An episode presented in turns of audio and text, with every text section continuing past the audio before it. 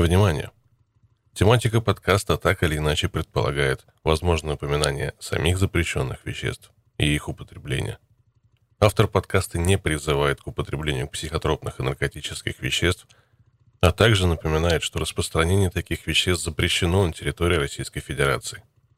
Также в подкасте возможно упоминание об общественных и религиозных объединениях, а также иных организаций, связанных с осуществлением экстремистской или террористической деятельности. Автор подкаста не поддерживает и всячески осуждает подобное. Подкаст содержит нецензурные выражения и не рекомендуется к прослушиванию лицам моложе 18 лет. Автор подкаста не призывает к нарушениям законодательства и настаивает на его соблюдении. Все материалы носят исключительно ознакомительный характер.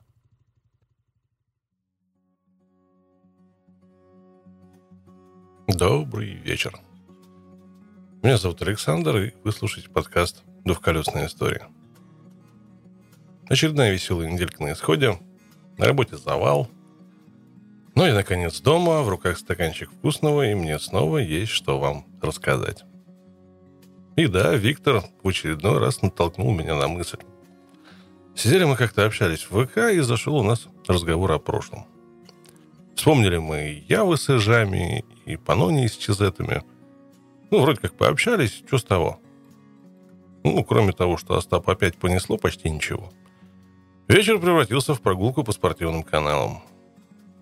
Ледовый спидвей, мотокросс, супермото, Тити острова Мэн. В общем, спать я улегся уже под утро, в голове звучал рев моторов, крики с трибуны и голоса комментаторов.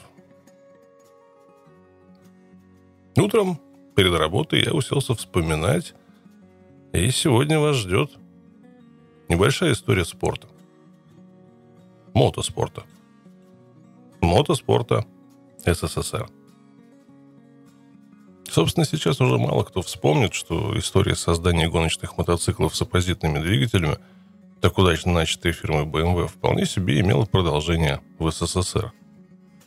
Причем Конструкции спортивных мотоциклов, выпускавшихся в то время на Горьковском и Ирбитских мотозаводах, ну и, соответственно, Серпуховским Центральным конструкторско-экспериментаторским бюро, зачастую были не менее интересны, чем конструкции, созданные немецкими инженерами. В СССР история создания первых спортивных мотоциклов начинается где-то примерно годов с 30-х. Именно тогда появились первые специализированные конструкции.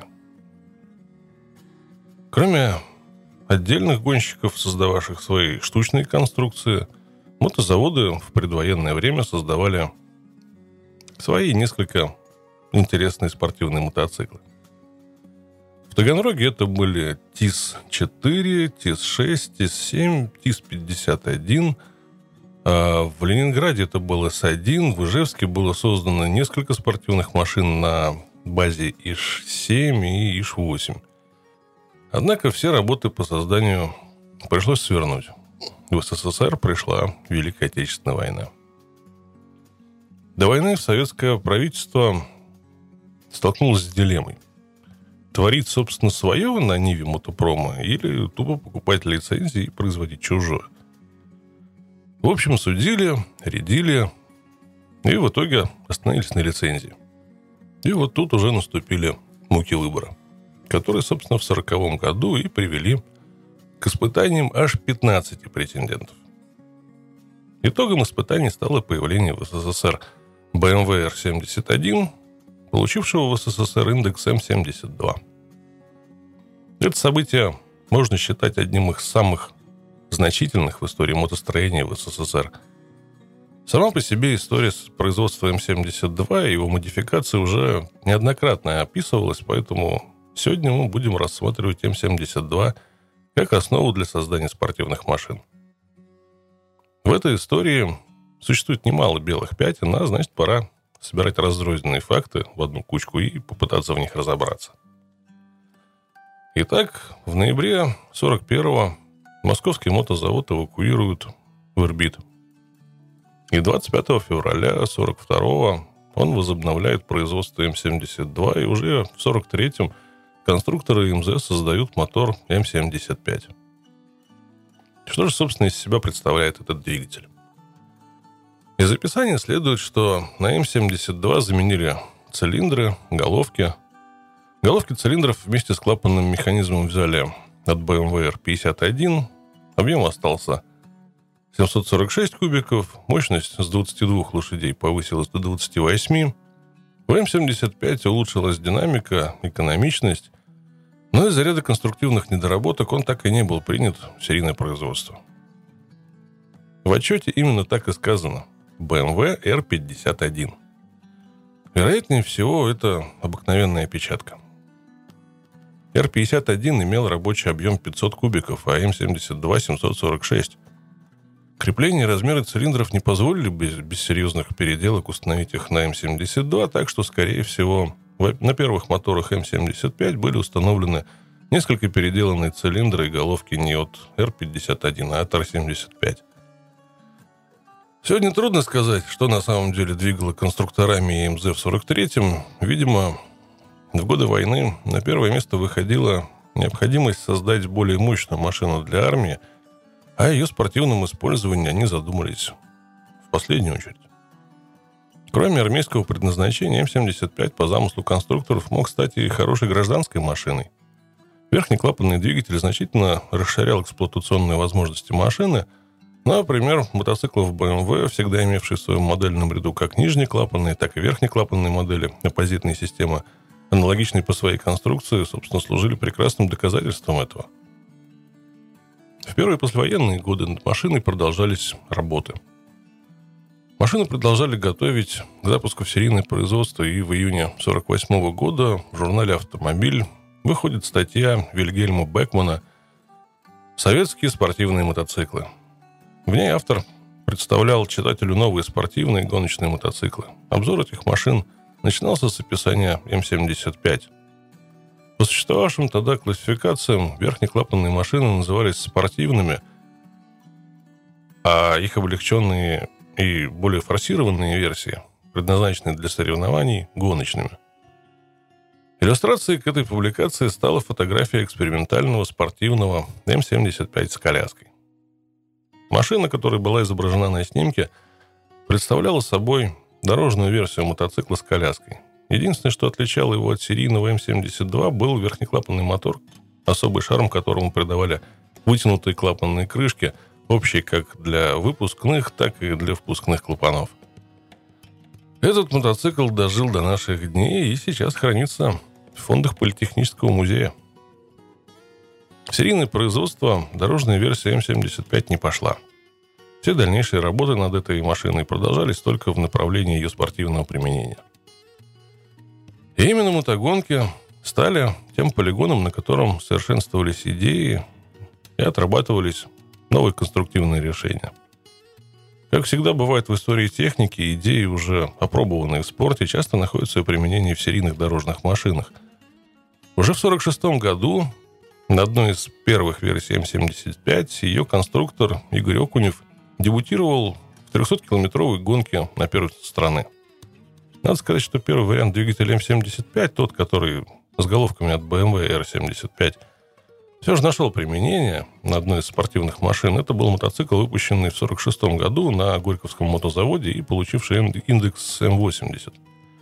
Здесь опять можно строить предположение, была ли эта конструкция целиком создана на Горьковском мотозаводе или создателем 80 Наум Гудкин использовал некоторый задел, сохранившийся от двигателя М75, Пожалуй, наиболее вероятна вторая версия, так как централизация мотопрома в СССР позволяла перебрасывать и передавать детали и целые конструкции с одного предприятия на другой. Было выпущено несколько экземпляров М-80, и в конце 40-х годов они участвовали в соревнованиях, о чем свидетельствуют немногие сохранившиеся фотографии. Летом 47-го на одном из М-80 известным гонщиком Евгением Грингаутом был установлен абсолютный рекорд скорости – 172 км в час. Необходимо отметить, что на Горьковском мотозаводе велись работы по созданию целой гаммы спортивных мотоциклов в классах 350, 500 и, по-моему, 750 кубиков.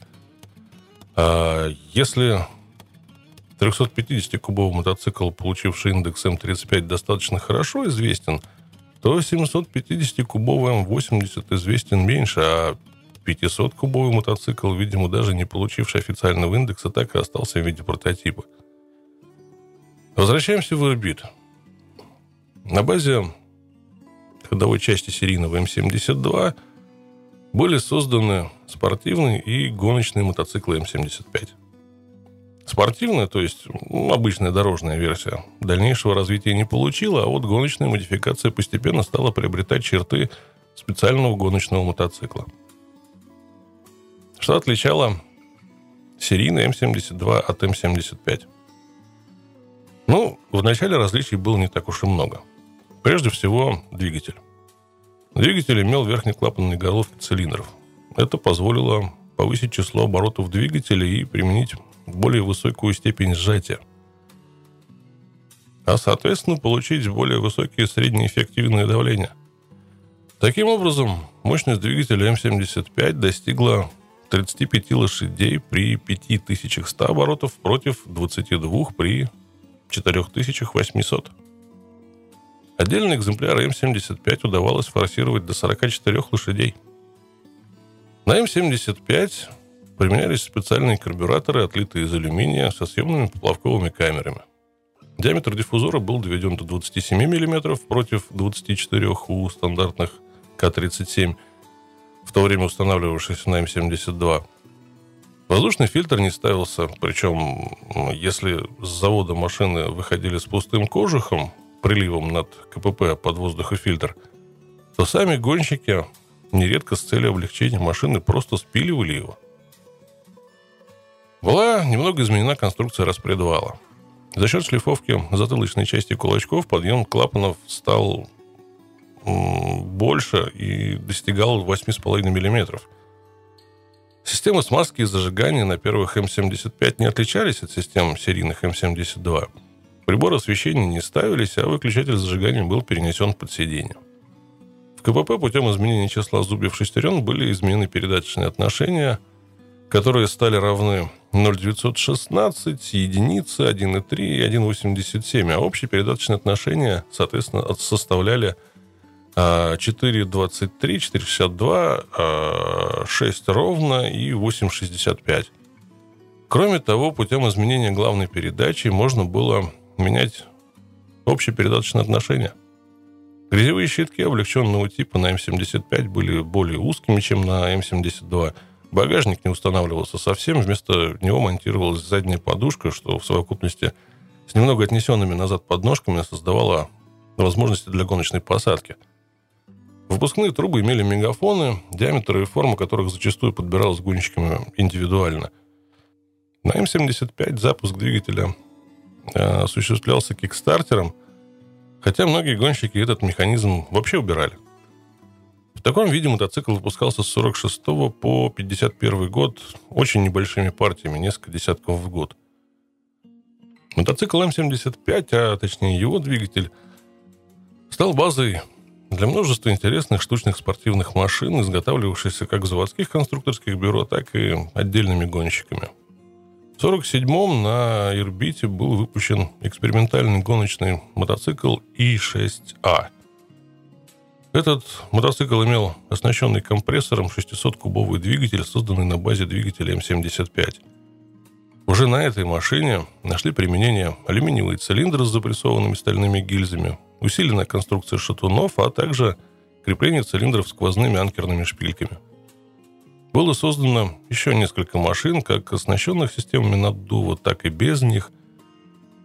Ну а в то время в Серпуховском ЦКБ по результатам испытаний М-75 в конструкцию этого мотоцикла были внесены изменения с целью повышения его эксплуатационных характеристик.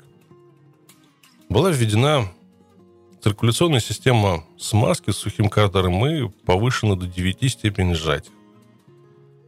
Изменены фазы газораспределения – Зажигание рабочей смеси осуществлялось от магнета. Таким образом, удалось повысить мощность двигателя до 38-40 лошадей. Машина, получившая название М-76, была выпущена в 1947-м. Всего в нескольких экземплярах их точное число так и не удалось установить. Однако она принимала участие в соревнованиях наряду с М-75. В свою очередь, не без учета опыта, полученного при эксплуатации М-76, Ирбитский мотозавод провел модернизацию своего М-75. Машина получила индекс М75М, модифицированная, э, и прежде всего изменения коснулись двигателя. Было введено зажигание от магнета, исчез механизм кикстартера. На некоторых машинах появилась система смазки с сухим картером, аналогично применявшейся на М76. Существенным недостатком конструкции двигателя М75 было фланцевое крепление чугунных цилиндров к картеру. Один известнейший мотогонщик, э, Карлес Ашинш, как-то вспоминал, что цилиндры двигателя М75 имели обыкновение, отрываясь от блоков, улетать в забор трассы, чему он был свидетелем на трассе Перита в Эстонии. В связи с этим Вскоре на М75М появились алюминиевые цилиндры с запрессованной гильзой из легированного, а в некоторых выпусках из аустенитного чугуна, имеющего более высокий коэффициент расширения, что обеспечивало хороший контакт гильзы с алюминиевым ребрением. Цилиндры крепились к картеру длинными сквозными анкерными шпильками. Конструкция кривошипно-шатунной группы также подверглась изменениям. Если раньше коленвалы шатуны были стандартными от М-72, то теперь нижние головки шатунов были усилены и все детали полировались. Диаметр тарелок клапанов на М-75М был увеличен до 40 мм против 38 на М-75. Соответственно, были расширены впускной и выпускной каналы в головках цилиндров. Проблемой недостаточной емкости топливного бака занимались, и она была решена путем установки специального бака увеличенного объема. Конструкция М75М, выпускавшаяся малыми сериями отделом а, главного конструктора МЗ, полностью и постоянно совершенствовалась. Ведь в отличие от крупносерийного производства, стапельная сборка и невысокие темпы производственного цикла позволяли это делать. В результате получилось как бы несколько серий этих машин, различия между которыми были зачастую довольно существенны. На машинах первых серий еще устанавливались колеса с остальными ступицами от серийных М-72. На машинах поздних серий ступицы колес были из алюминиевого сплава с остальными барабанами. Об их конструкции стоит рассказать подробнее. На спортивных машинах переднее колесо сильно нагружается во время торможения, поэтому для повышения эффективности тормозов на М75М были применены тормозные колодки увеличенной ширины с двухкулачковыми приводами – по мере нагревания тормозов при длительных торможениях во время там, кольцевых гонок может происходить снижение тормозного эффекта. Для предотвращения этого в конструкцию тормозного барабана были введены охлаждающие ребра и внутренняя вентиляция. Отверстия, через которые входит воздух и выходит из барабана, тогда защищались сеткой. Изменения коснулись также и силовой передачи, и КПП, Пружины сцепления были усилены за счет увеличения их толщины до 3 мм против 2,8 у М72. Для увеличения надежности крепления диск упругой муфты кардана был напрессован на шлицы вместо напрессовки на гладкую цилиндрическую поверхность, как было на М72. КПП получила сапун в верхней части, а на некоторых машинах заливная масляная горловина была удлиненной формы, что обеспечивало повышенный уровень масла.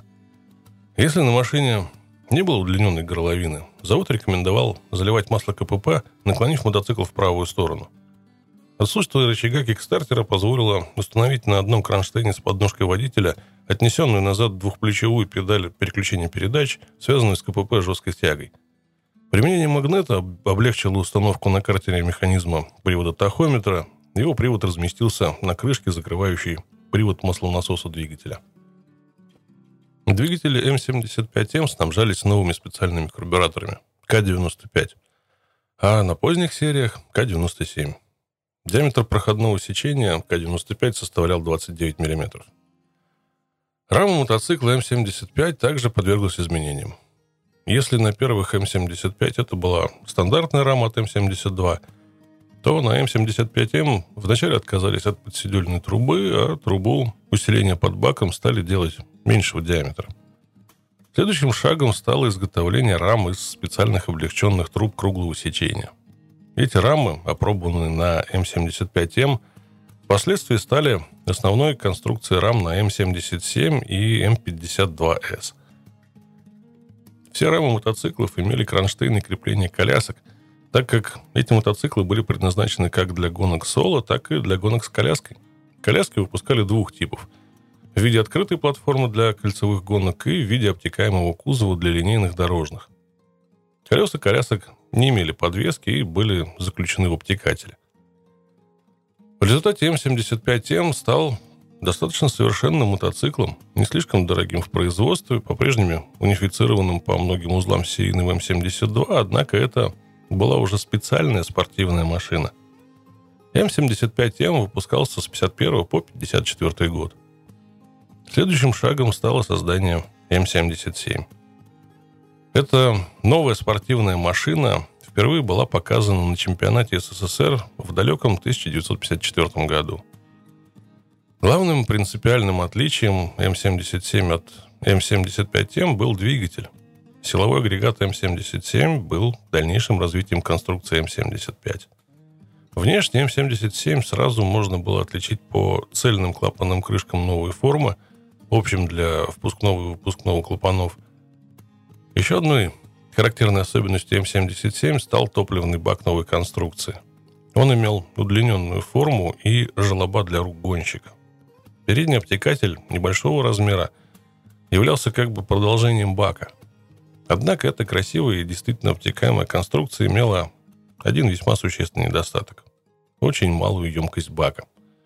Поэтому вначале гонщики сами увеличивали размер баков на М77, а затем завод перешел на выпуск баков увеличенного объема. Двигатель М77 развивал мощность примерно 45-50 лошадей. Масса мотоцикла-одиночки составляла 196 килограмм. М77 выпускался ирбитом с 54 по 59 год. Количество выпущенных машин составило около 70 штук – в СССР М-77 стал последним спортивным мотоциклом для кольцевых гонок в классе 750 кубиков. Как уже говорил, опыт, накопленный при работе над спортивными машинами, позволил в 50-м году создать серийный дорожный мотоцикл М-52 с верхнеклапанным двигателем и объемом в 500 кубиков. Спортивная модификация этого мотоцикла получила индекс М52С – в основе своей это была ходовая часть от последней модификации М77, снабженная передней вилкой со смещенной вперед колесной осью от М52, а двигатель был спортивной модификацией серийного М52. Именно эта ходовая часть и послужила в 61-м базой для создания одной из самых интересных конструкций – эта 500-кубовая машина, получившая индекс S51, имела двигатель с двумя распредвалами в головках цилиндров. Мощность двигателя составляла 60 лошадей. Эта интересная и по-своему очень эстетичная конструкция продемонстрировала, насколько высок был потенциал конструкторов, создававших эти мотоциклы. Резкий поворот в истории серпуховских мотоциклов произошел в 1942 когда Государственный комитет обороны принял решение об организации в Серпухове ведущего конструкторского бюро по мотоциклам ВКБ. Его костяк составили инженеры, прибывшие из Ижевска во главе с бывшим главным конструктором Ижевского мотозавода Всеволодом Вячеславовичем Рогожиным. Получив богатое наследие немецкой компании ДКВ, серпуховские инженеры взялись творчески его развивать. В конце 40-х и они разработали серию гоночных мотоциклов. 125-кубовый одноцилиндровый S1V, двухцилиндровый 250-кубовый S2B и 350-кубовый S3V. Уникальной особенностью этих машин был двухтактный двигатель с L-образным цилиндром, в котором ходили два поршня, каждый из которых приводил собственный коленвал. Такое решение позволяло с легкостью настраивать фазы газораспределения – Мотор оснащался компрессором и жидкостным охлаждением. 250-кубовый развивал мощность 40 лошадей, разгонялся до 175 км в час. Впрочем, поначалу приходилось заниматься сбором мотоциклов, брошенных отступавшей немецкой армией, ну и, соответственно, их ремонтом. А затем в Сербухове комплектовали боковыми колясками М-72 э, те мотоциклы, которые прибывали по ленд-лизу из США. В 1945-м сотрудники ВКБ принимали участие в демонтаже оборудования немецких мотоциклетных заводов, предназначенных для отправки в СССР, ну и, соответственно, получением технической документации. В Серпухове разрабатывали еще один мотоцикл по схеме, заданный BMW. Продольный коленвал, карданный вал, но более легкий, с цилиндровым верхнеклапанным двигателем – Начатая в 1948 году разработка привела в 1954 к постройке опытных образцов мотоциклов М-31. 350-кубовый мотор квадратной размерности выдавал 16 лошадей. Машина массой 155 килограмм вполне себе разгонялась до 110. Ее планировали выпускать в Минске, но, увы, серийного воплощения она так и не дождалась. В 1946 году ВКБ было преобразовано в Центральное конструкторское экспериментальное бюро мотоциклостроения. С того времени начинается планомерная работа по созданию советского мотоцикла. В Серпухове разрабатывают типаж перспективной мототехники, в тесном контакте с мотозаводами проектируют новые конструкции, проводят испытания, способствуют подготовке новых производств. Например, там изготовили документацию для освоения мотороллеров в Туле и Вятке – Разработка двухтактной гоночной серии была прекращена после вступления СССР в ФИМ, правила которые запрещали применение моторов с компрессором. Конструкторы создали новые гоночные мотоциклы с четырехтактными моторами, с двумя верхними распредвалами. Ну, например, тот же 250-кубовый 23-сильный S254 54 года. Тут уже стоит обратить внимание на дуплексную раму, длиннорычажную переднюю вилку. Машина полностью соответствовала всем новейшим тенденциям. Причем, хотя мотозавод в 1951 году получил задание выпускать мотоколяски для инвалидов и вышел из состава ЦКЭП, созданное в недрах бюро опытное производство позволяло изготавливать не только экспериментальные образцы, но и небольшие партии мототехники. Особая глава в истории серпуховских мотоциклов – это создание уникальных гоночных аппаратов. Более совершенный гоночный мотоцикл S360 был разработан ими в 60-м совместно с чешским заводом Ява. Двухцилиндровый четырехтактный 350-кубовый мотоцикл развивал 50,5 лошадей. И разгонялась эта машина до 210 км в час. Именно этот аппарат принес советским гонщикам первые успехи за рубежом. В 61-м Николай Севастьянов занял третье место в международной гонке в Финляндии. В следующем году шестое место на этапе чемпионата мира в ГДР, а в 63-м пятое место на этапе чемпионата ГДР и четвертое в Финляндии. Разработанные под руководством Святослава Юрьевича Иваницкого, они со временем вышли на мировой уровень и в 60-х позволили нашим гонщикам с успехом выступать в чемпионате мира, завоевывая призовые места – Именно эти машины впервые привлекли на Западе внимание к советским мотоциклам, а полученное там прозвище «Восток» со временем стало фирменной маркой. Вершина развития советских гоночных мотоциклов – легендарный четырехцилиндровый «Восток». В 1964-м на гоночные трассы вышел 350-кубовый С-364. 59 лошадей, 230 км в час. Эндель Киса занял третье место на Гран-при Финляндии. Первый подиум для советского гонщика в шоссейном чемпионате мира. 500-кубовый С-565, 80 лошадей и 250 км в час. Дебютировал в 1968 году. Николай Севастьянов в Финляндии пришел четвертым. Увы, программа выступлений наших гонщиков тогда ограничивалась лишь эпизодическими выездами близлежащие дружеские страны, а после 69-го прекратилось и вовсе. В 65-м на базе ЦКЭП был создан Всесоюзный научно-исследовательский конструкторский технологический институт мотоциклов и малолитражных бензиновых двигателей внутреннего сгорания. В ней мотопром. В полном названии отражена еще одна сторона его деятельности – разработка малокубатурных двигателей для стационарных установок, прежде всего военного применения. И в 1964 году появляется кроссовый мотоцикл КР-5. Одноцилиндровый верхнеклапотный 500-кубовый двигатель заблокированный с четырехступенчатой коробкой передач, развивал 42 лошади. Весь аппарат весил 132 килограмма. Коллектив продолжал тесно сотрудничать с мотозаводами всего СССР и вел работу над новыми перспективными направлениями в технике. Например, вариаторами, роторно-поршневыми двигателями. К сожалению, в новых экономических условиях услуги в ней мотопром оказались невостребованными. Да и трудно представить себе его существование в условиях крушения всей мотопромышленности стран, ранее входивших в СССР – в 60-е годы ЦК совместно с Львовским мотовелозаводом начал проектирование автоматического клиноременного вариатора. Один из этапов этой работы – легкий 50-кубовый мотоцикл-автоматик, созданный в 1967 году.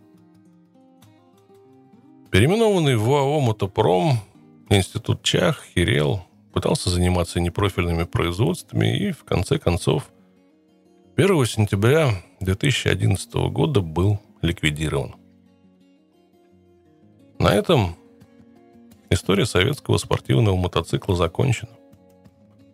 Кто знает, может быть, когда-нибудь произойдет чудо, и уже российский мотопром начнет производить спортивные мотоциклы.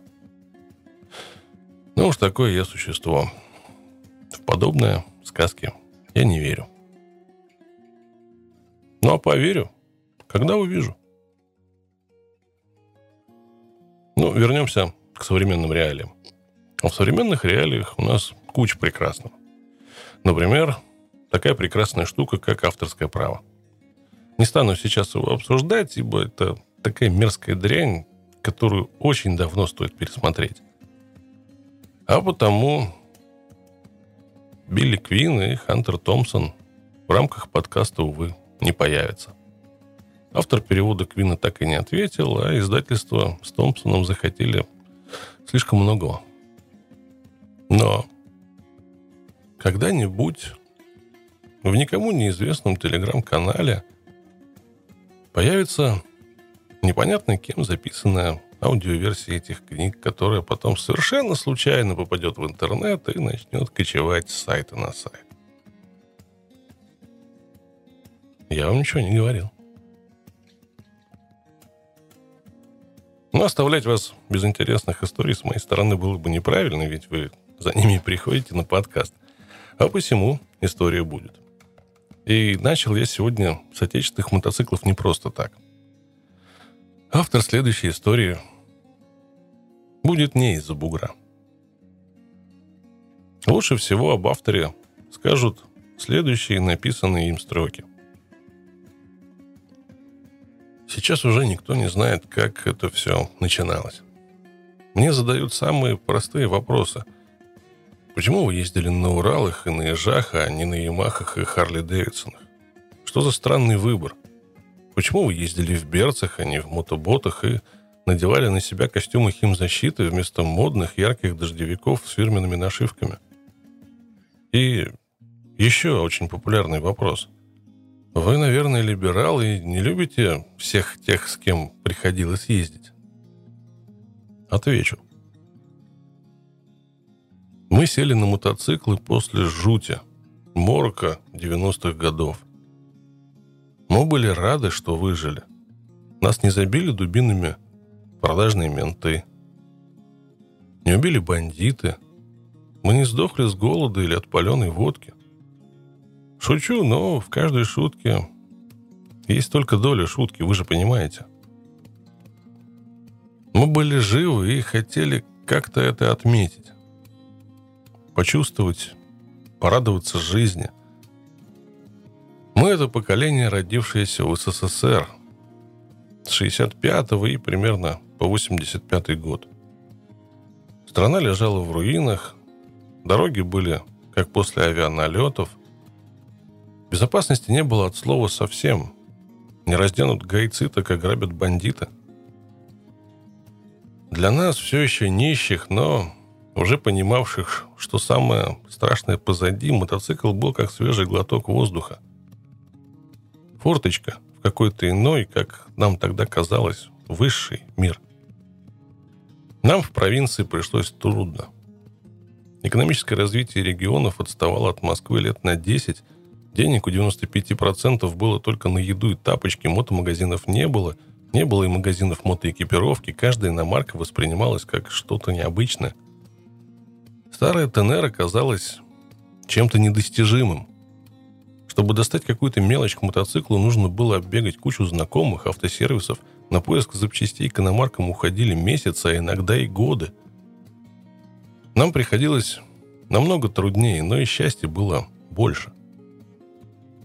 Старый Урал делал тебя не просто иным. Он делал тебя обладателем сакральных тайн. Очень часто тогда в обиходе звучало слово «свобода». Свобода от быта, от повседневности, от страха. Тяжелые поездки на Урале открыли нам, как велика и прекрасна наша страна – Какие удивительные народы ее населяют. Я поняла тогда, что вот эти ребятишки, которые окружали меня, городские, деревенские, на стареньких заезженных мотиках, лохматые, без лоска, часто с сигаретами в зубах, пропавшие отработкой, бензином, соль земли. Снобы называют их быдлом, бандеровцы – ватниками, богатые блогеры – лохами. Но страна стоит на них – бульдозеристах, сварщиках, чистильщиках, машинистах насосных установок, кузнецах, слесарях. Это они тянут нашу страну из болота. Мотоцикл «Урал» может не только многому научить, он может открыть глаза на то, где ты живешь и кто рядом с тобой. Если у русского человека хватает терпения каждые 100 километров делать мотоциклу внешний осмотр на предмет, не разболталось и не открутилось ли что, и доливать масло а каждые 300 километров делать уже весьма серьезное техобслуживание, и при всем этом он под дождем проезжает по 6 тысяч километров, кормит мушкару на ночевках и испытывает от этого радость. Если борьба с обстоятельствами все еще доставляет наслаждение, значит, мы все еще живы. И все хорошо. Мои книги об этом.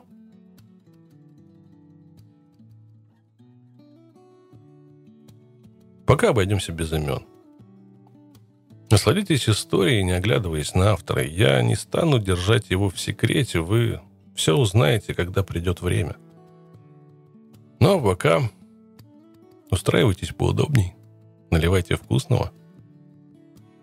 Пора погружаться в новый мир.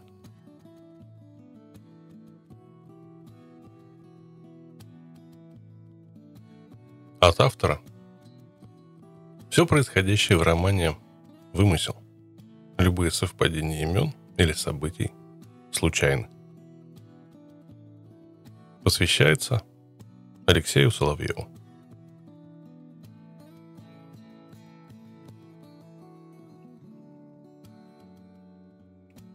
Гагры, 2002 год, 26 июня, день.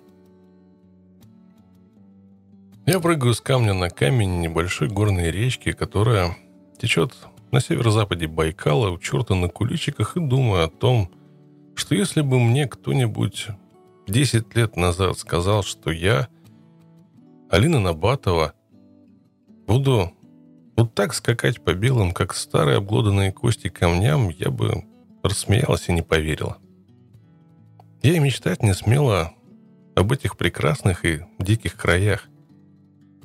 Вода здесь такая ледяная, что если в нее окунуться с головой, у нетренированного человека, наверное, сразу же остановится сердце. К сожалению, я нетренированный человек. Впрочем, недавно, то есть всего 10 дней назад, я была уверена в собственной тренированности и выносливости, и даже в том, что смогу вынести любые испытания, которые преподнесет мне судьба – но окончательно сошедшая с ума погода, северная тайга и мои спутники постарались разуверить меня об этом. Эту речку местные водители грузовиков-вездеходов, Уралов и КАМАЗов называют Гаграми. О происхождении названия существует такая сказка. У одного из водителей жена поехала отдыхать на юг, в Гагры. Пошел мужик в рейс, да и застрял на переправе – беззлобная речушка, которую они всю жизнь переезжали сходу, вдруг взбунтовалась и превратилась в злобную ведьмачку, рвущую из-под колес камни и норовившую утащить вниз грузовик. «У меня жена в Гаграх отдыхает», — в сердцах рубанул мужик напарнику. «А я тут отдыхаю». Скорее всего, выразился он в отчаянии более забористо, а речка после этих слов так и осталась гаграми навеки вечны. Теперь здесь отдыхаем мы. Река даже сейчас после проливных дождей мелкая. На переправе в самом глубоком месте основного русла воды выше колена. Ширина всего-то метров 15, но белое костяное ложе ее намного шире, метров сто. Голые черепа камней щедро рассыпаны по низине, которую выгрызла в твердой северной земле вода. Высокие, поросшие лесом берега не дают им раскатиться в стороны, сдерживают. На длинных каменистых островах растет лес. Если судить по высоте деревьев и по разросшемуся кустарнику, наводнений здесь не было лет 10-15. «Давай помогай. Чем мы сюда пришли? На реку смотреть?» Слышу я сердитый окрик сзади. Это Алексей. Он едет на моем синем, сильно потрепанном из маршрута Урале. Это единственный в группе мотоцикл-одиночка. Остальные, кроме меня, в группе еще семь человек, едут на шести Уралах с колясками. Впрочем, я уже не еду. Я иду, а иногда, это бывает очень редко, сижу пассажиром. Синий Урал подскакивает на камнях, потом вывешивается на огромной каменюке на поддоне двигателя и медленно заваливается на бок. Уставший Алексей не может его удерживать. Он, что есть мочи, цепляется за мотоцикл, но железо одолевает. Мотоцикл нехотя глохнет. Спотыкаясь, я бегу к нему, в висках стучит, дыхание сбивается. Лечь бы сейчас. Лечь и не двигаться. Долго-долго. Сгоряча хватаюсь за руль, тяну на себя, тяну вверх. «Давай назад», — почти шепчет от изнеможения Алексей. По его загорелому красивому лицу течет пот. Синие глаза сатанила смотрят на мотоцикл. Он тащит Урал так же, как и я, охваченный то ли отчаянием, то ли паникой. Я берусь сзади за бугель. Алексей тянет за руль. Мотоцикл нехотя преодолевает тяготение и становится вертикально — и отгоняю от лица комаров тренька неподнятого стекла шлема, которое я задеваю пальцами. Алексей тоже машет рукой в надежде, что это окажет хоть какое-то воздействие на обнаглевший гнус. Он без шлема, коротко постриженные русые волосы упрямо торчат над долбом. «Баллончик с репеллентом у тебя?» – спрашивает он, и я торопливо шарю в карманах. Карманов много, слишком. Два по бокам в косухе, они двойные, пара обычных и пара на замках. Потом внутренний, два на кителе, внизу два на груди, еще два на рукавах, потом надо ощупать карманы в военных штанах, а еще накладные, они пришиты ниже и сбоку. Там у меня лежит нож и металлический китайский фонарик. Баллончик с аэрозолем от комаров я нахожу в кителе. Пока Алексей размазывает маслянистую жижу по лицу и шее, я держу мотоцикл, навалившись на него – Тут главное не перестараться, чтобы он не упал в другую сторону. Поэтому я наклоняю его на себя и подпираю всем телом. «Да не наклоняй ты его, сколько раз говорит, с трудом выговаривает Алексей. Берись за руль, стащим». Он старается приподнять заднее колесо, а я тяну за руль. Нет, вернее будет сказать, я сама держусь за мотоцикл. Мы стаскиваем Урал с камня, Алексей пинает кикстартер, и мотоцикл послушно заводится. Мне жалко Урал. За всю дорогу он ни разу не отказал, и ведь после всего, что с ним произошло, имел полное право. Алексей едет вперед, все так же подскакивая на камнях. Он ищет более ровный путь, неимоверными усилиями удерживая мотоцикл от падения, когда тут бьется глушителем о камни и старается завалиться на бок. Урал валится все время на один и тот же левый бок. Надо было переделать глушитель. Надо было много чего сделать по-другому, но теперь нет смысла даже думать об этом, не то что говорить.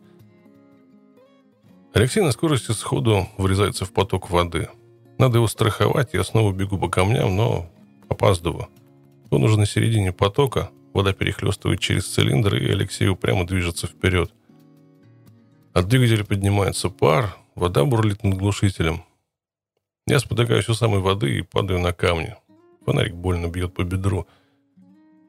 Стискиваю зубы и, вцепившись в ногу, мутным взглядом смотрю, как Алексей преодолевает последние метры. А он уже на берегу, на дороге. Загоняет мотоцикл повыше, оставляет его и снова перебирается на этот берег. Ему еще надо перегнать Урал с коляской и помочь переехать другим. «Бери ниже, там перейдешь», — говорит он мне и уходит к остальным.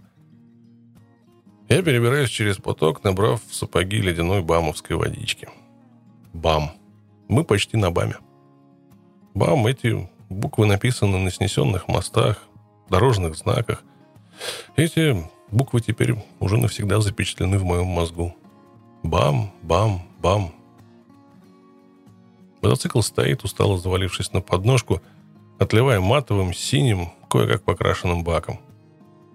На багажнике поверх грязной велосипедной сумки, которую мы с Алексеем назвали Монорагой, так называется гора где-то на далеком Урале, и так написано на самой сумке. Резиновыми жгутами пристегнуты туристические коврики. Они, они неприлично благополучного цвета, розовые. Когда здесь, в 100 километрах до ближайшего жилья, бывало вообще хоть что-то розовое? Сейчас это то, что нужно – я отстегиваю коврики, кидаю их на дорогу под мотоцикл и устало растягиваюсь на пенке. Я бы уснула, но не могу. Я боюсь. Боюсь медведей. До визга, до паники, до дрожи в коленках. И этот страх идет с самого детства. Я не помню, сколько мне было лет, когда отец повел меня на фильм «Злой дух Ямбуя». Наверное, лет девять, не больше. Это фильм о медведе-людоеде. Поскольку никаких триллеров в советском прокате тогда не существовало, фильм произвел на меня сильнейшее впечатление. Я изо всех сил зажмуривалась и старалась забиться отцу под мышку. Это было в кинотеатре «Победа». Я до сих пор помню гулкий темный зал, жесткие деревянные откидывающиеся кресла, которые грохотали каждый раз, когда кто-нибудь вставал, и запах отцовского шерстяного пальто – Отец отталкивал меня и шипел, чтобы не мешало смотреть. Я поворачиваюсь спиной к мотоциклу и оглядываюсь. Справа от меня поросший мелким сосняком холм. Слева пологий песчаный спуск заслоняют разросшиеся кусты ивника. Вдоль дороги лежат два огромных бетонных кольца. Для чего они?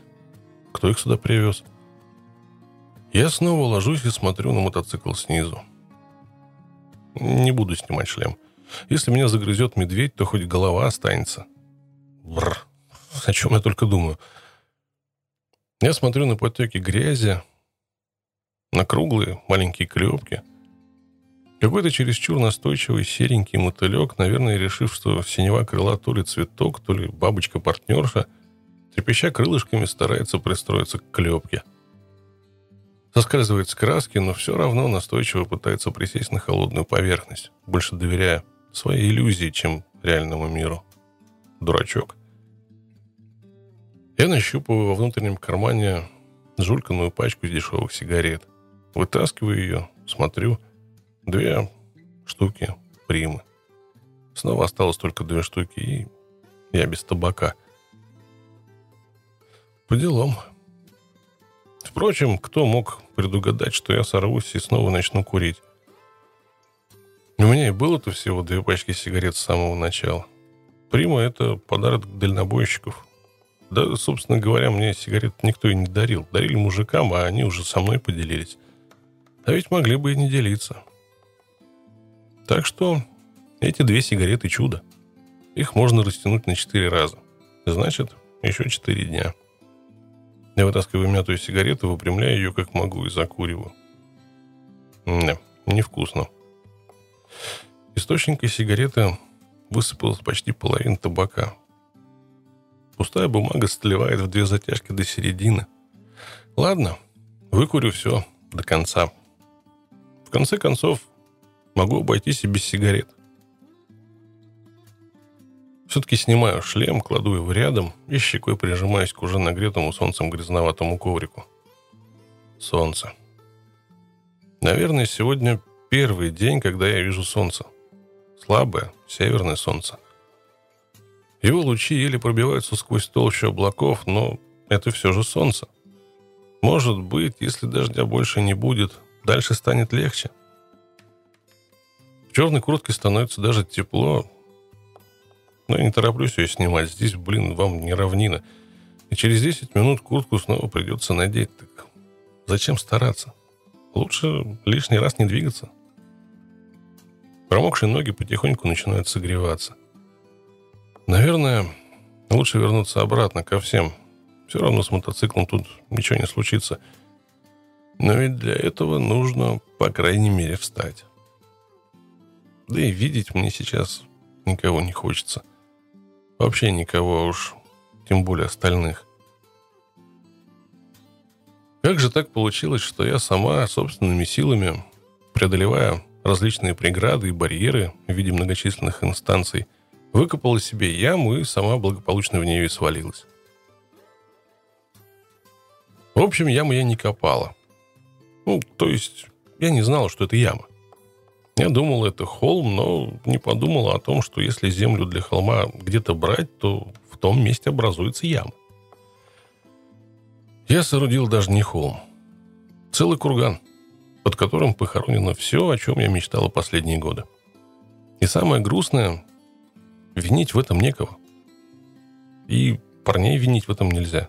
Нельзя же злиться на погоду или на смену времени года. Они такие, как есть, нормальные, крепкие ребята. И если искать свои ошибки, то нужно начинать сначала. А начиналось все Примерно так.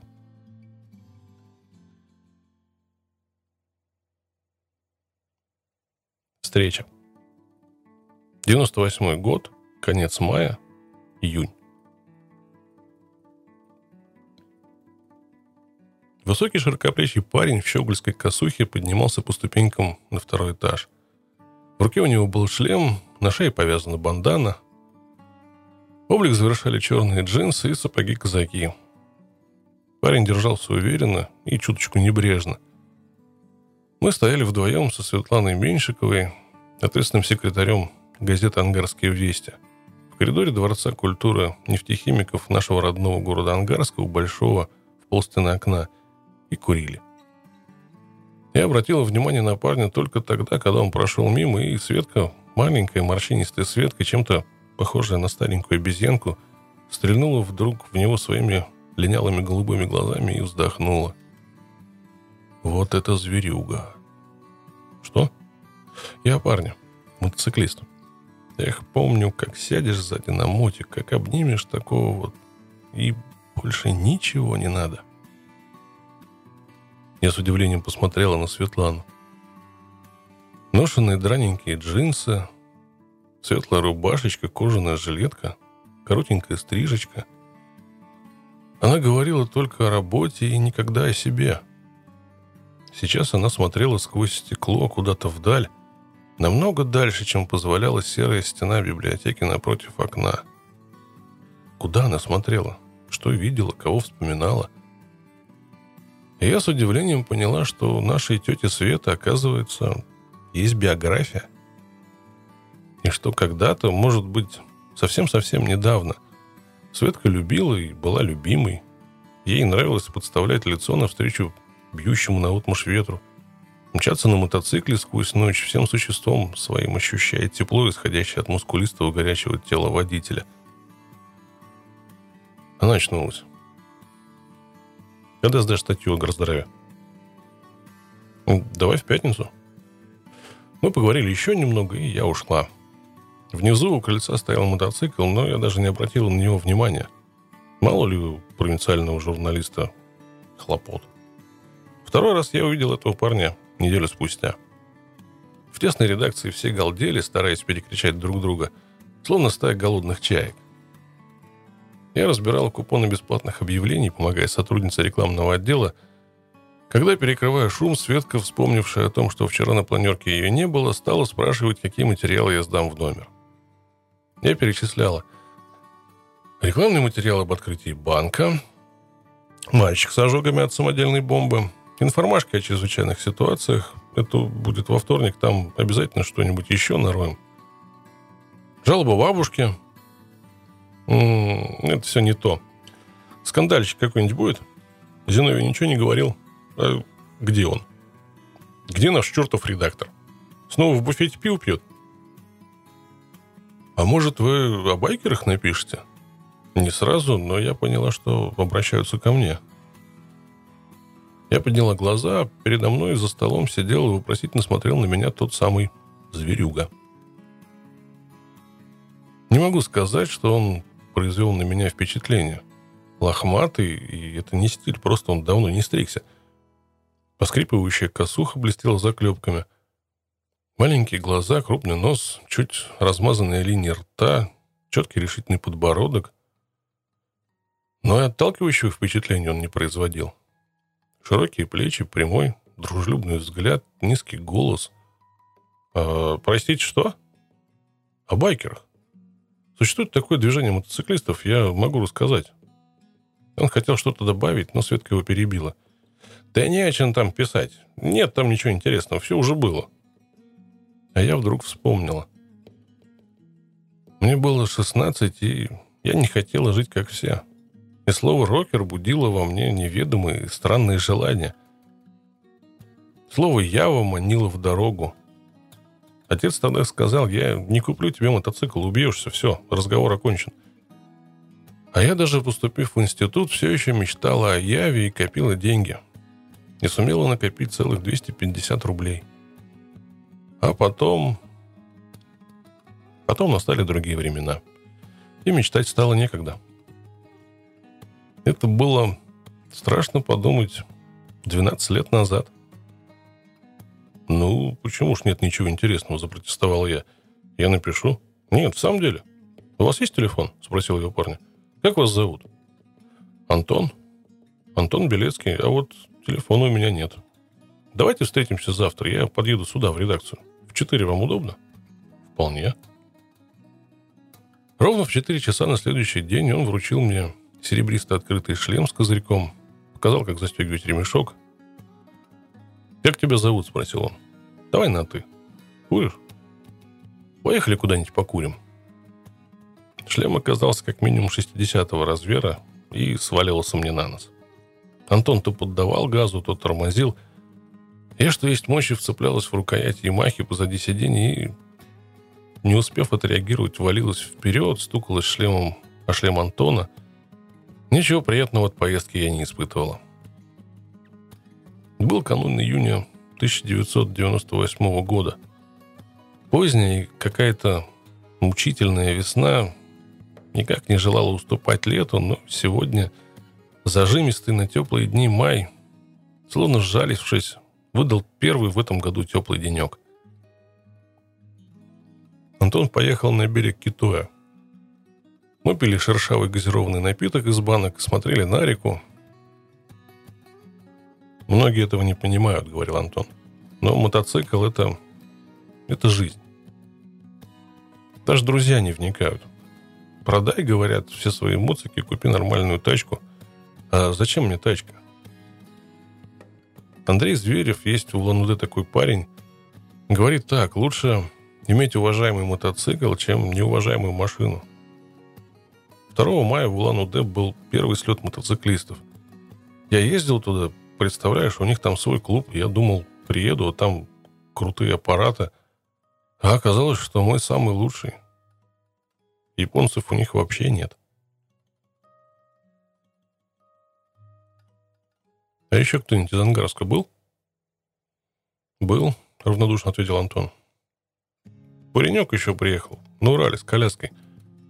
Глаза у него такие странные. Я даже думал, наркоман. Спросил его, а он говорит, нет, просто какая-то болезнь глаз. Антон рассказал, что работал когда-то в Улан-Удэ, что женат, что дочери пять лет и что он собирает для нее маленький мотоцикл. Он хотел учредить в Ангарский байк-клуб, стать его лидером, организовать мотосервис, мотошколу. Оказалось, в нашу редакцию он пришел во второй раз по очень простой причине. Ангарские вести были единственной газетой, которая не сделала ошибок в объявлении, которое он подал во все газеты города. Он продавал свою Ямаху. Почему? В ней всего 400 кубиков. Хочу купить аппарат помощнее. Потом он стал рассказывать о мотоциклах, о том, чем отличается чоппер от эндуро, спортбайк от квадроцикла и что есть еще классики неоклассики, дорожные мотоциклы, мотоциклы утилитарного назначения. От незнакомых названий у меня голова пошла кругом. Хочешь прокатимся за город? До Иркутска. Ну, чего греха таить. Я хотел, и мы поехали в сторону Иркутска. Весна, она на то и весна, что с одной стороны улицы жарко, а с другой еще сосульки висят. И поэтому, едва мотоцикл оказался за городом, я сразу же поняла, что до Иркутска я не доеду, не заработав пневмонии. Антон, по-видимому, тоже понял, что еще прохладно для долгих прогулок, и свернул на объездную. Новенькое шоссе позволило как следует разогнать мотоцикл.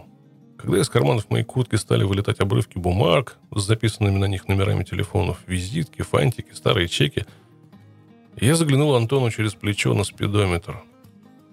Задохнувшись от ветра, я с удивлением увидела, что наша скорость больше 100 километров.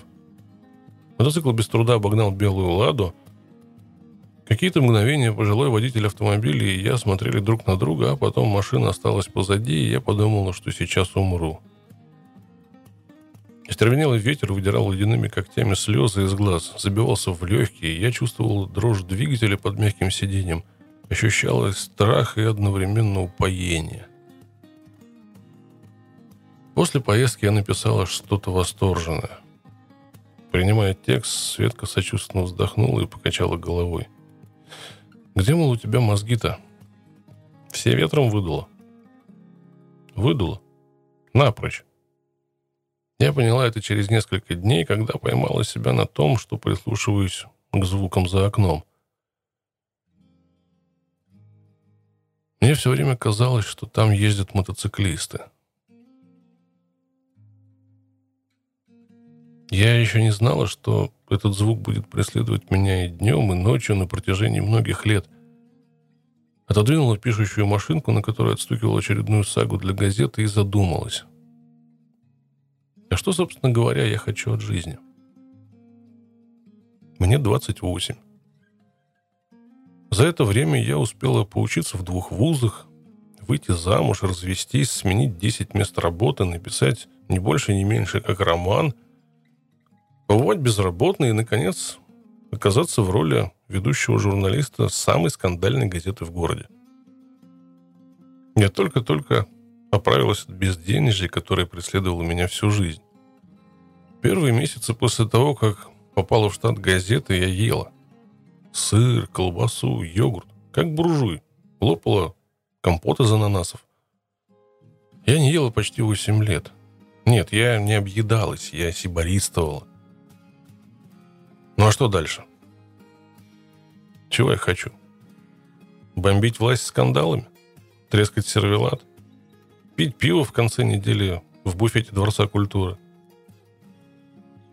Тысячу лет назад я хотела купить мотоцикл – так что мешает мне это сделать сейчас? Ничего. Редкий вариант существования, когда желания совпадают с возможностями. Правда, я никогда ничего не водил и понятия не имею, с какой стороны у мотоцикла находится карбюратор. И отец тут точно ничем помочь не сможет. Никто, по большему счету, не поможет. Можно купить Яву. Книга по ремонту мотоцикла Ява стоит на полке – и уже 10 лет ждет, когда я ее освою. В каком-то упоении от своего решения я пошла шарить по заначкам. Я ничего не откладывал специально на черный день, но что-то все-таки должно было накопиться. Так, 500, еще 500, миллион, здесь 200, 300, 400. Итого миллион четыреста семьдесят. Ну и 70 надо оставить.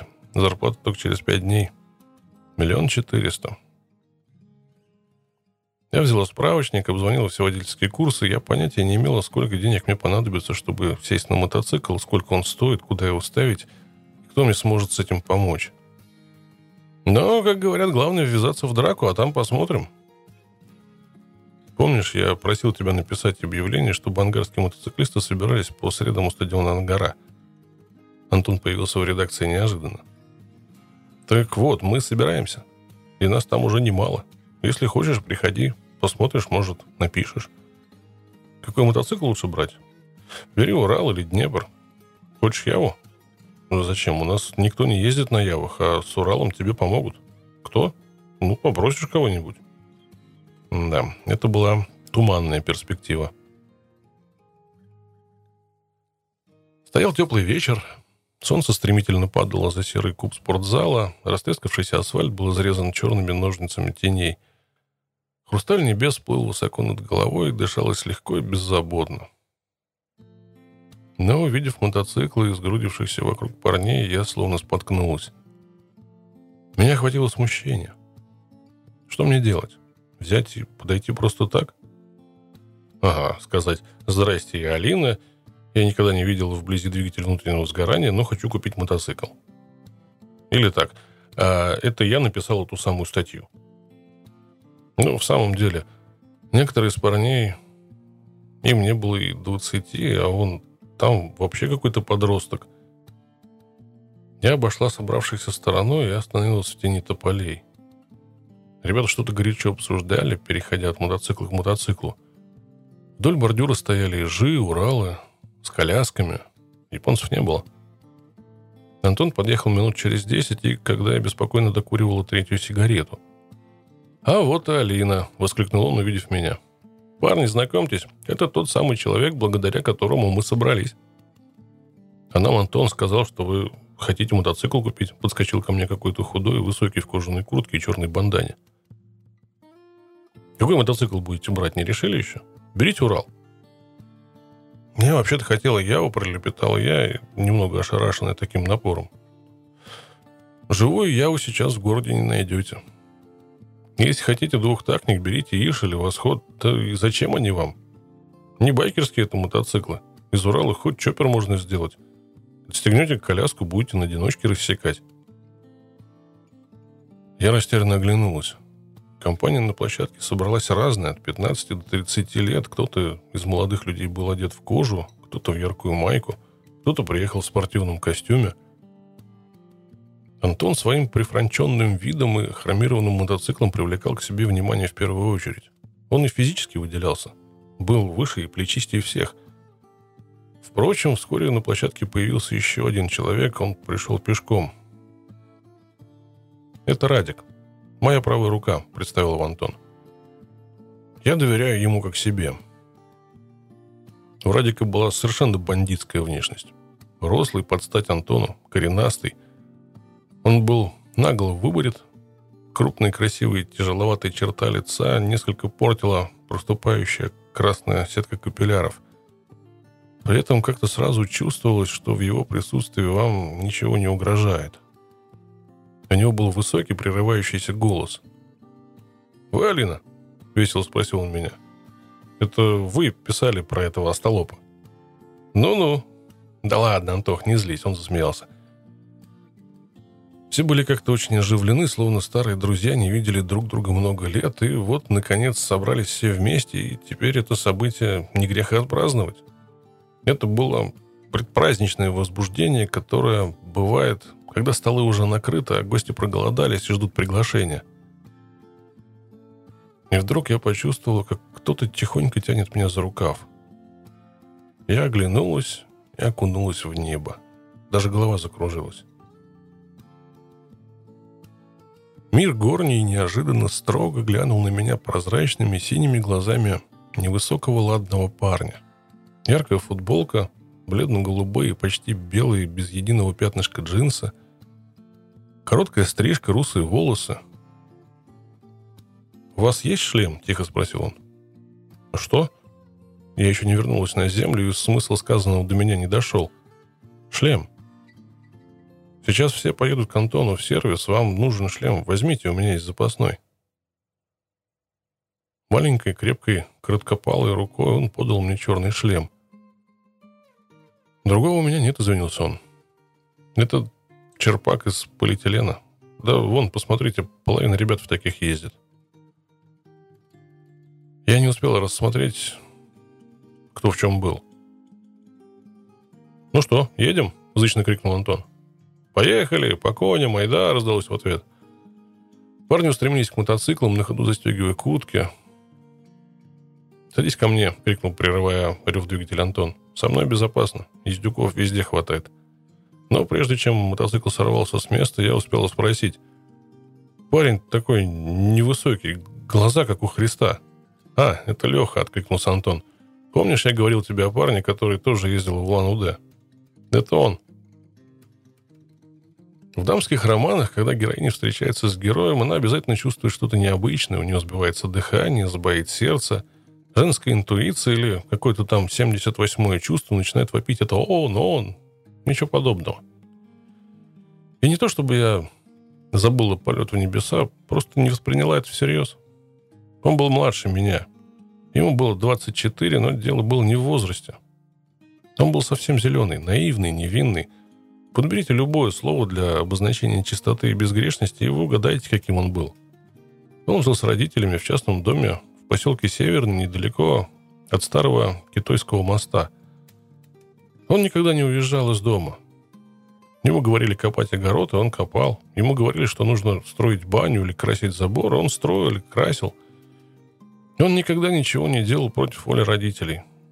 Об этом не нужно было расспрашивать, это становилось ясно, когда вы просто на него смотрели. И это продолжалось до 24 лет. В этот год он купил себе черный хромированный Урал Соло и косуху. Он позвонил мне через неделю. «А вы серьезно хотите купить мотоцикл?» – спросил он тихим, спокойным, очень мужским голосом. «Вполне серьезно. Я уже хожу на водительские курсы. Но ведь там учат ездить только на машине. Ездить на мотоцикле вам придется учиться где-то еще». А, «Да, наверное». «Если хотите, я научу. Хотите?» «Да». Давайте сегодня вечером на картодроме в пойме Китоя. Только первый урок черного Урале с коляской. Нужно понять, что такое ручка газа и как вообще двигается мотоцикл. Ну, надо так надо. Я была покладистой. Куда мне подъехать? Я хотела было назвать адрес, но передумала. Если родители увидят меня на мотоцикле, без нравоучения не обойдется. Давай на остановке Аэрофлот. «Я приеду в шесть», — сказал он нетерпящим возражения тоном и повесил трубку. «Я всегда хотел мотоцикл», — рассказал он мне позже. Сначала мне хотелось купить Минск, потом Восход. Я даже денег на него накопил, но родители были против. «Что это за мотоцикл?» — сказал отец. «Только песни возить. Какой от него в хозяйстве толк? Надо брать Урал с коляской». Они даже недостающую сумму на покупку дали. Выбирали все вместе. Поездил я на нем один сезон и понял, что я не то купил. Нет, мотоцикл отличный, погрузить в него можно много всего. В дальней дороге незаменим. Вот только куражу в нем нет. Посмотрел я в Улан-Удэ, что ребята без колясок ездят. Приехал обратно и заявил родителям, что коляску отцеплю, а мотоцикл переделаю. Тут они поняли, что лучше мне купить другой мотоцикл, и я купил соло. Ну и как? То, что надо. До соло я допущена в первый раз не была. Ездила на синем неповоротливом мурале с коляской. Он был почти новый, ухоженный. От частого мытья на коляске и на баке стерлись белые декоративные полоски и немного потемнела краска. Впереди на коляске была налеплена странная, Большая наклейка. Женские губы. «Очень удобно», — объяснил Алексей, заметив мой недоуменный взгляд. «Гаишники сразу по наклейке запоминают. Один-два раза весной останавливают, убедятся, что с документами все в порядке, техосмотр есть, потом даже не смотрят в мою сторону. Сложно описать то, что я почувствовала, первый раз сев за руль. Тяжесть мотоцикла, его непредсказуемые рывки, деликатное желание Алексея помочь. Неуклюжий тяжелый мотоцикл ехал не туда, куда рулила я, а туда, куда ему самому хотелось ехать. Я выламывал руль, заставляя его подчиниться. Он глох раза три за минуту. Алексей терпеливо слезал с заднего сиденья, топал кикстартером, снова и снова заставляя двигатель работать. Когда я совсем уже не могла справляться с синим монстром, он, стараясь ненароком не задеть меня, наклонялся вперед, дотрагивался до руля и выравнивал мотоцикл. В перерывах между моими попытками укротить грузное чудовище мы садились прямо на теплый асфальт и болтали. Алексей старался быть остроумным, рассказывал вычитанные в журнале байки о мотоциклах. Он не курил и вежливо старался не замечать мои сигареты. Ты ездил в Улан-Удэ, я постарался вернуть его из сказок к реальности. Расскажи лучше об этом. Он застенчиво улыбнулся. Хорошая у него улыбка. Так улыбаются люди, которые думают, что мир – прекрасная штука. Так улыбаются только те, кого в этом еще не разуверили. Его улыбка освещала изнутри лицо и глаза, которые на мгновение становились чуточку прозрачней. Губы открывали белоснежные, как рафинат, зубы. Улыбка его необычайно притягивала, вызывала безотчетную симпатию. Уже позже я не раз наблюдала, как черствые и грубые люди словно оттаивали и начинали улыбаться, просто поговорив с ним и увидев, как улыбается он. Исключений из этого правила не было. Знаешь, я даже родителям не сказал, куда я еду. Сказал, что поеду на турбазу отдохнуть на выходные. Сперва страшно было за мотоцикл. Доедет, не доедет. Все же 500 километров в один конец. Денег в кармане только на бензин, да еще и холодно, начало мая. Но потихоньку поехал, нормально. На какой-то речке остановился, пообедал. Котелки у меня были, продукты тоже.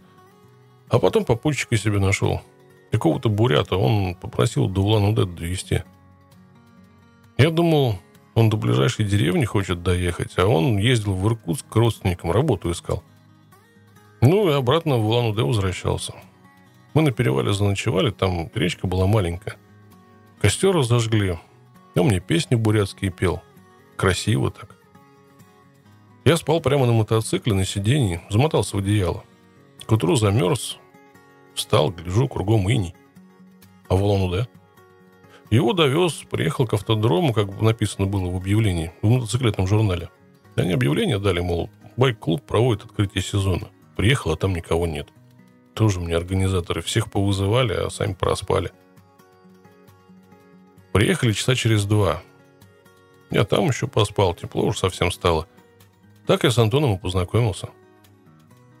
Потом он стал рассказывать о неведомом Турунтаева и о турунтаевцах, которые почему-то не приехали на слет, и поэтому лидер улан-удэнских байкеров Андрей Зверев вечером решил съездить к ним в гости. Из Турунтаева все поехали на речку. Алексей уже умаялся, промерз, сказывалась бессонная ночь. Местные решили попить водочки, а Алексей, смекнув, что ночевать у костра второй раз не самое лучшее дело, Вернулся со своим новым знакомым обратно в город и заночевал у кого-то из местных. Серега его зовут, не помню фамилии. Вот у него Урал. Бак, дуги, руль, все в хроме. Он оторва, натуральный оторва. Где он только не был. Он в прошлом году до Ирбита хотел доехать. Не вышло, мотоцикл развалился. За зиму новый сделал, чтобы снова ехать. Утром Алексей посмотрел на похмельные рожи товарища и понял, что пора домой – за все это время он выпил только банку пива. Я выехал почти в час дня, в 9 вечера был уже в Ангарске. И это на Урале с коляской. Родители узнали? Узнали. Серега поехал в Вербит, под Иркутском у него сломался Урал. Он оставил жену охранять мотоцикл, дал ей топор, а сам поехал в Ангарск. Сначала искал Белецкого, не нашел – Тогда поехал ко мне в Северный. Прихожу я вечером с работы, а там Серега сидит и заливает моим. Вот, мол, Леха в Улан-Удэ приезжал, адрес оставил. Родители говорят, ну, Иди сюда, рассказывай про турбазу. Часа через два он спохватился. Ты извини, мне домой надо. Частный дом, работы много. Не обижайся, ладно?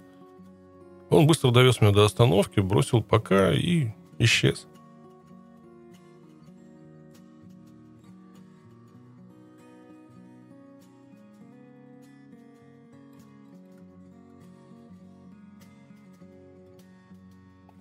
Ну что ж, думаю, на сегодня это все. К сожалению, я слегка простужен, поэтому очень быстро садится голос. Чтобы его совсем уж не угробить, думаю, на сегодня этим мы и ограничимся. Есть у меня радостная новость. Как выяснилось, YouTube все-таки вернул мне канал, и сейчас на него потихонечку возвращаются те ролики, которые были загружены до этого. Архив стримов, к сожалению, погиб. Ну, да и бог с ним. Не так я как бы на него и надеялся. Да и не нужен он по-хорошему, раз уж канал посвящен подкастам. А для стримов, может быть, когда-нибудь и отдельный канал будет. Спасибо всем, кто дослушал. Не знаю, как вам, мне произведение этого автора понравилось. Соответственно, как бы мы его на следующей неделе читать продолжим. За сим откланиваюсь. Вы слушали подкаст «Двухколесная история». Заглядывайте через неделю за следующим выпуском.